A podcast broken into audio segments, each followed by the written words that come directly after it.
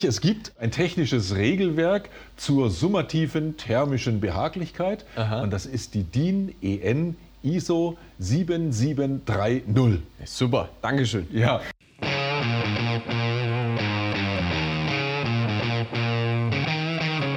Sichere Hausinstallation, der Rehau Podcast.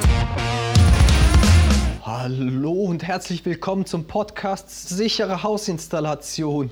Mo, was ist mit dir heute los? Mir ist kalt. Sag mal, ja, okay, dir ist ja immer kalt. Da kannst ja 25 Grad ab, da fängt deine Wohlfühltemperatur an. Alles, was drunter ist, da Ja. ist, da frierst du. Ja. Sag mal, Kerl, das ist ja schrecklich. Ja, ich komme halt aus dem Süden. Ja, also apropos kalt und du kommst aus dem Süden, lass uns mal über das Wohlfühlen sprechen, ab wann man sich denn so wohlfühlt. Ha? Was hältst du davon? Ja, das klingt gut. Das klingt gut. Pass mal auf, ich sag dir mal ein wunderschönes Wort, einen wunderschönen Begriff. Summative thermische Behaglichkeit. Ja, das klingt doch schön. Das klingt gut, ja? Schon Ja, friert es dich nicht schon ist schon wieder warm. sprechen wir über die Behaglichkeit. Und weißt du, das ist ja ein sehr, sehr subjektives Empfinden. Mein dir ist ja ganz schnell kalt. Mir macht ein 22 Grad Raumtemperatur jetzt noch keine Eiszapfen. dir schon. Jeder Mensch empfindet das ein bisschen anders. Das macht es so interessant. Das macht es aber auch unheimlich schwer greifbar, wo man jetzt irgendwelche Rahmen oder gar Grenzen setzen könnte. Aber wir wären nicht da, wo wir sind, wenn es nicht auch dafür technische Regelwerke geben würde. Ach so, erzähl mal. Das Also- interessiert mich jetzt. Das interessiert dich. Es gibt ein technisches Regelwerk zur summativen thermischen Behaglichkeit. Aha. Und das ist die DIN EN ISO 7730. Super, Dankeschön. Ja, jetzt hast du eine ewig lange Normennummer gesagt bekommen und weißt, jetzt geht es um summative thermische Behaglichkeit. Aber was heißt das überhaupt? Da werden jetzt unterschiedlichste Parameter betrachtet. Ja, es ist also nicht nur alleine die Raumlufttemperatur, die man da jetzt bewertet, sondern da sagt man natürlich auch, okay, wie hoch ist denn jetzt zum Beispiel die Luftgeschwindigkeit in so einem Raum? Ja? Welche Temperatur haben denn die unterschiedlichen Oberflächen am Fußboden, an den Wänden, an den Decken? Wie nimmt das Einfluss auf das Wärmeempfinden des Menschen im Raum? Dann guckt man natürlich auch, wie ist die Luftfeuchte zum Beispiel. Dann schaut man, wie ist denn der Aktivitätsgrad eines Menschen im Raum. Sitzt der nur da oder arbeitet der irgendwie was, baut der was zusammen oder so. Und dann guckt man, auch, wie ist der Mensch da drin bekleidet. Ja, das heißt also, sitzt der da in Bermudas und T-Shirt oder mit Winterstiefel und dem dicken Steppmantel So wie ich im. Pulli wahrscheinlich. So wie du mit Pulli und Mütze und Schal selbst noch im Juni. Das sind also alles solche Einflussgrößen, die dann bewertet werden. Man kann das dann kategorisieren und technisch ableiten, mit welchen Luftzuständen und Temperaturzuständen das irgendwo so ein bisschen in Einklang zu bringen ist. Ja. Es ist aber auch so, man trägt dem Faktor Mensch schon sehr gut Rechnung, dadurch, dass man sagt, naja, so eine wirkliche vollständige Zufriedenheit wird man nie erreichen können. Ja, also wenn So ich jetzt, bei mir dann wahrscheinlich. Wenn ich jetzt, was weiß ich, einen großen Raum habe, da sind 100 Leute drin, dann sagt man immer, naja, mindestens fünf bis zehn von denen sind immer unzufrieden. Ja, das ist diese, ja, du, du gehörst da auch dazu, du gehörst zur Meckerrate dazu. Ja? Also ich bin da leichter zufriedenzustellen, mir tut's das meistens. Ja, wenn nicht gerade eben schon das Wasser die glatten Wände runterläuft und dann hinfriert oder so. Dann. Zurück zur Behaglichkeit. Das ist entsprechend eben der Versuch zur Bewertung. Das kann man auch, wenn du so willst, in einem Gesetz wiederfinden, weil jetzt geht es um die Arbeitsstättenrichtlinie. Ja, also verlassen wir mal für einen Moment das Wohngebäude und gehen in das Büro- und Verwaltungsgebäude. Und da finden aber genau diese Einflussfaktoren jetzt wieder Anwendung. Und da findet man zum Beispiel für den Sommer da bestimmte Temperaturen und für den Winter auch bestimmte Temperaturen, Raumtemperaturen zum Beispiel, die dann beachtet werden müssen. Und ab bestimmten Temperaturunter- oder Überschreitungen wäre dann so ein Büroraum zum Beispiel nicht mehr nutzbar. Und damit das nach Möglichkeit nicht passiert, der Raum soll ja nutzbar sein, müssen wir den in seiner Temperatur beeinflussen können. Ja, und das kann man durch ein Heizungssystem. Also jetzt im Winter, damit es dich nicht friert, wäre es ganz nett, wäre es ganz nett, wenn in so einem Raum eine Heizung drin ist. Das heißt also, Gehe ich mal davon aus. der Raum hat irgendwo dann Bauteile, da geht Wärme verloren, ja, durch Lüftungswärmeverluste und Transmissionswärmeverluste. Und die Wärme muss irgendwo wieder herkommen, damit es im Raum konstant auf einer bestimmten Solltemperatur bleibt. Genau. Da kann man jetzt zum Beispiel einen Heizkörper reinbauen und den halt anschließen am Wärmeerzeuger. Die andere Möglichkeit wäre, eine Flächenheizung einzusetzen. Also ich muss ehrlich sagen, in der Schule war ich derjenige, der direkt am Heizkörper gesessen ist und den Heizkörper umarmt hat. Und was hast du denn da gemerkt dabei? Da hast du bestimmt auch gemerkt, dass da eine ziemlich starke Luftbewegung ist. Ja. ja weil ein Heizkörper überwiegend so arbeitet, dass er die Luft erwärmt. Genau. Ja? Das heißt, es gibt diese berühmte Raumluftwalze, von unten kommt kalte Luft an den Heizkörper ran, mhm. der erwärmt es und die warme Luft steigt nach oben auf, kühlt dann oben ab, fällt wieder runter. So beginnt im Prinzip dieser Kreislauf von vorne. Das ist eine sogenannte Konvektion. Mhm. Also wenn ich überwiegend über Luft so eine Wärme in den Raum reinbringe, dann muss ich die Raumluft erwärmen.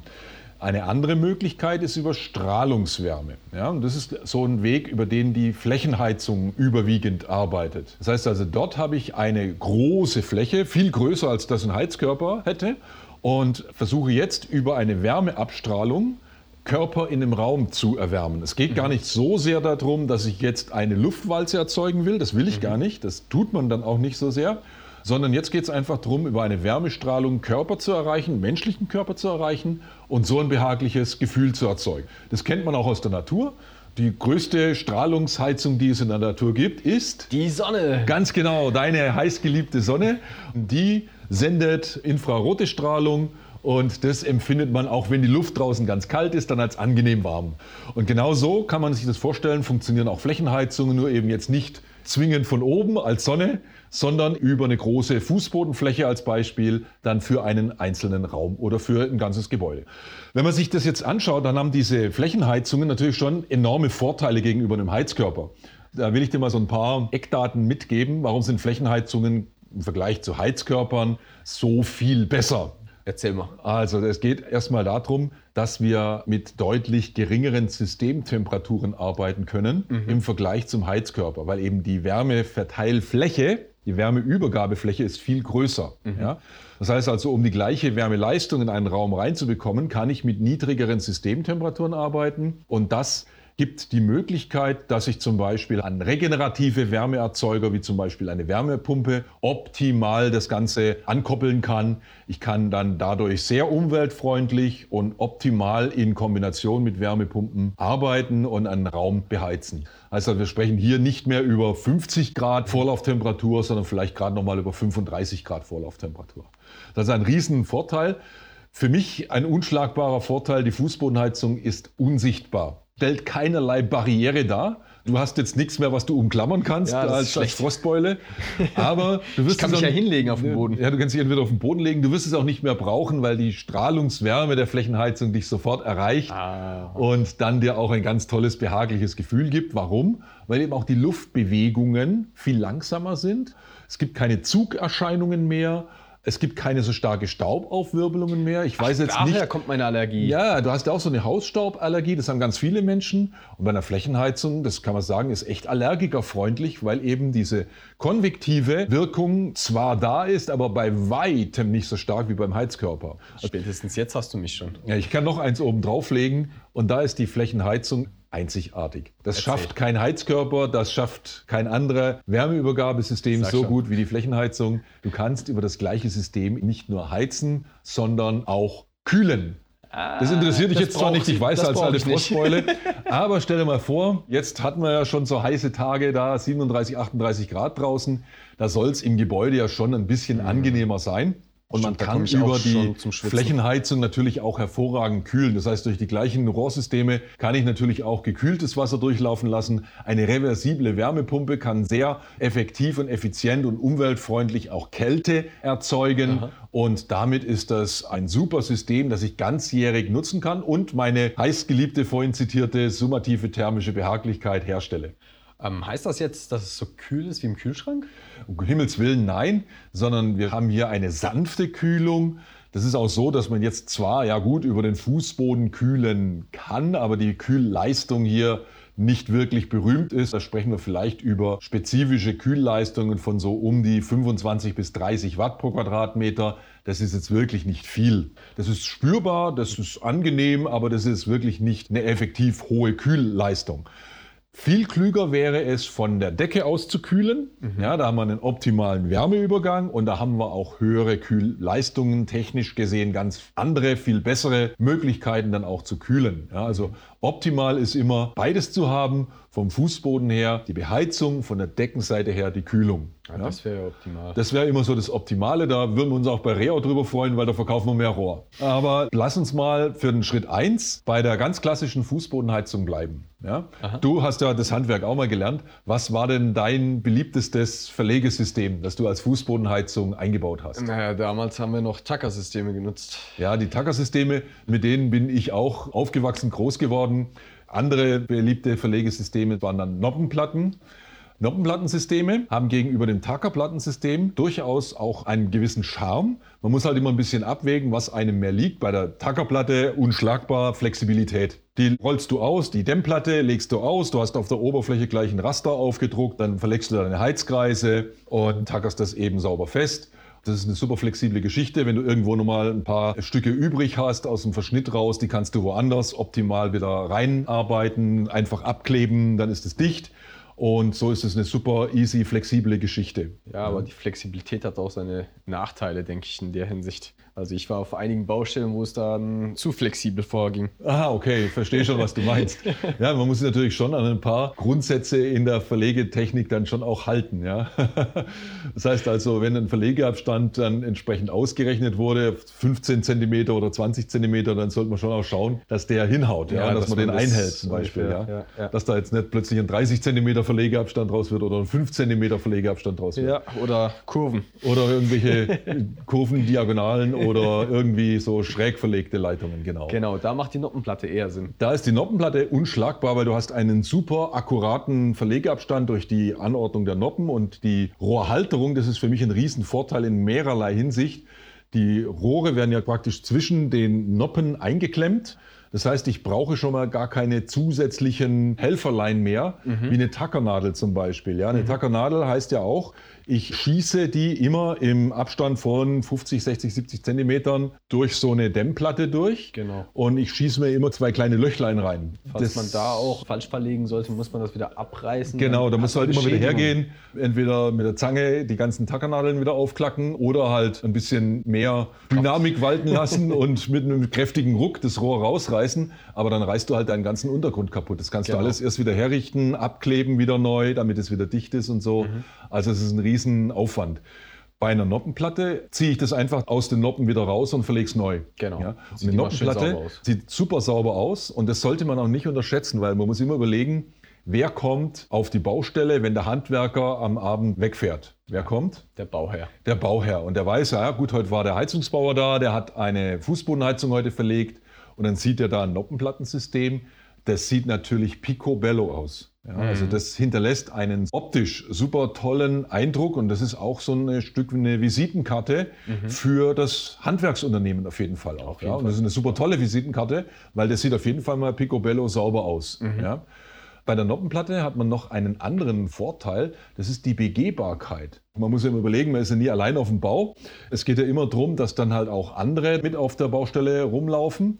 Die können da bequem drüber gehen, da bleibt keiner hängen, da stolpert keiner Ja. drüber. Und jetzt kommt aber der Casus Knaxusmo. Wenn man jetzt versucht, die Vorteile eines Tackerplattensystems und eines Noppenplattensystems zusammenzubündeln zu einem neuartigeren Verlegesystem, dann kommt dabei welches System heraus? Klett? Ein Klettsystem, ganz Ah, genau. ja. Das heißt, jetzt haben wir ein Fußbodenheizungsrohr, das ist mit einem Hakenband umwunden. Mhm. Im Prinzip haben wir nichts anderes wie ein Tackerplattensystem, nur dass jetzt auf der Oberfläche halt so ein Vlies drauf geklebt ist, wo das Hakenband des Rohres dann dran hält. Das heißt also, ich drücke das Rohr nur leicht auf der Oberfläche an und es hält sofort sehr, sehr fest. Das klingt zwar gut, aber ich habe da ein bisschen meine Bedenken, weil was ist, wenn da jetzt Staub drauf liegt? Wir sind auf der Baustelle, das, das Ja. passiert ja auch mal ganz schnell. Genau. Also da hat man bei Reau wirklich sehr ausgiebig getestet. Wichtig ist, dass das Hakenband genau zum Vlies passt. Ja, Da gibt es zig verschiedene Versionen davon und da muss man wirklich sich die Mühe machen und gucken, welches Hakenband hält auf welchem Vlies besonders gut. Und da haben wir genau die richtige Kombination gefunden, sodass also auch wenn jetzt zum Beispiel Staub oder Schmutz oder Dreck auf der Oberfläche der Fußbodenheizung dann rumliegt, dass dann immer noch eine optimale Haltekraft gegeben ist. Es ist auch so, wenn du das Rohr aufgeklettet hast Warte, ich und probiere mal, mal, dagegen dann. Ja, das ist halt auch sehr schön. Du kannst, ohne dass du den Untergrund beschädigst, auch nochmal korrigieren. Also genauso wie beim Noppenplattensystem auch. Wenn man sich vertan haben sollte, vielleicht anstelle einem 15er einen 20er Verlegeabstand oder andersrum gewählt hat und dann wieder in geplanter Art und Manier dann einbauen kann. Genau, ich habe es gerade ausprobiert und man ist flexibel, man kann die Rohrleitung auch wieder zurückziehen, drauflegen, man kann aber auch dagegen stoßen und die bleiben in Position. Ja, das ist das Besondere am Klett. Je häufiger man letzten Endes in Anführungszeichen dran stößt, umso fester frisst sich dieses Hakenband in das Klettflies rein und hält noch mal besser. Man muss also keine Angst haben, wenn man mal dagegen stolpert oder sowas, dass es dann sofort wieder löst, sondern eher das Gegenteil, das hakt sich dadurch noch fester rein und zusammen. Ey, ist ja super. Ja.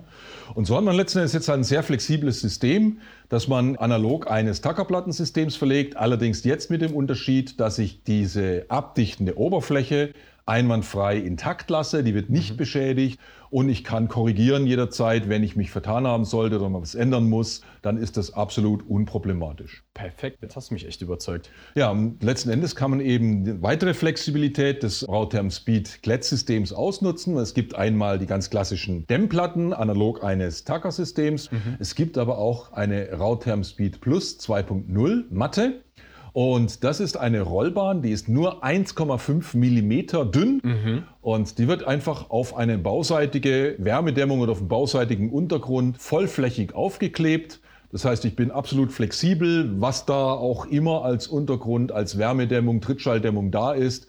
Einzig allein auf Mineralwolle hält der Kleber nicht, aber nahezu alle anderen Untergründe sind komplett möglich. Und demzufolge schaffe ich es halt hier sehr flexibel zu werden, was die Aufbauhöhe betrifft. Ich kann jetzt mit dem Dämmstoff spielen, ich kann eine Holzfaserdämmplatte nehmen, eine Polystyroldämmung nehmen, eine Polyurethandämmung nehmen. Wenn ich will, kann ich es auf den blanken Betonboden aufkleben, wenn es vielleicht keine Dämmanforderungen gibt. All sowas ist dann mit der Rautherm Speed Plus 2.0 Matte sehr einfach möglich. Also sehr flexibel das ganze System. Ganz genau. Gleichzeitig noch, wenn man will, eine Gewerketrennung. Dann kann also dann sagen, okay, der Estrichleger oder der Isolierer, der legt die Wärme- und Trittschalldämmung rein und der Heizungsbauer baut jetzt sein Fußbodenheizungssystem auf.